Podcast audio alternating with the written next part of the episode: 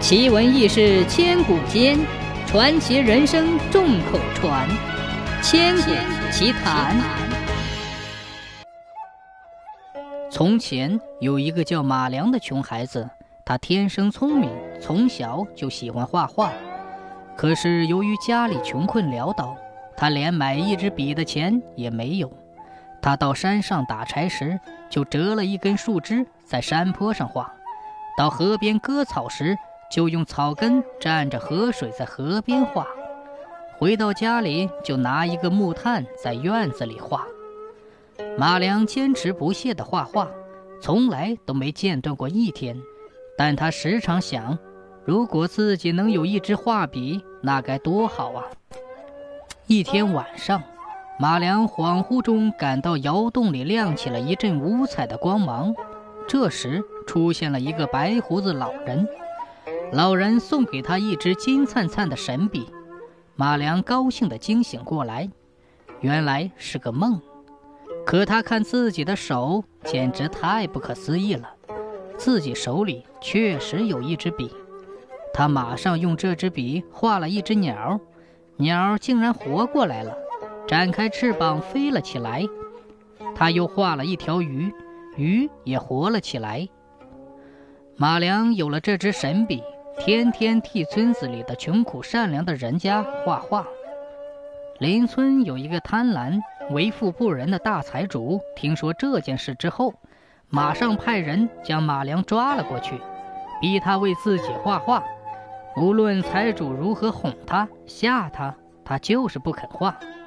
财主把他关到马厩里，不给他饭吃。傍晚下起了鹅毛大雪，财主见马厩的门缝里透出红色的亮光，还闻到一股香喷喷的味道，就向门里一看，马良在里面烧起了一个大火炉，边烤着火边吃着热烘烘的饼子。这火炉和饼子都是马良用神笔画出来的。财主顿时大怒，打算把马良杀死，夺下他的神笔。这时，马良攀上一架梯子，翻墙走了。财主急忙攀上梯子去追，刚爬两步就摔了下来。原来这梯子也是马良用神笔画的。财主还没有爬起来，马良就骑着一匹神笔画的骏马飞奔而去。财主骑着马带人追了上来，眼看就要追着了。马良用神笔画了一张弓，一支箭。马良搭弓射箭，一箭射中了财主的咽喉，财主顿时气绝身亡。皇帝知道后，派人把马良抓了去。皇帝威逼马良给他画出摇钱树，否则的话就要把马良杀掉。马良挥起神笔，在无边的大海中央画了一个小岛，岛上有一株又高又大的摇钱树。马良又画了一只巨大的木船，皇帝带上人上了木船。马良又画了几笔风，大木船顺风而行。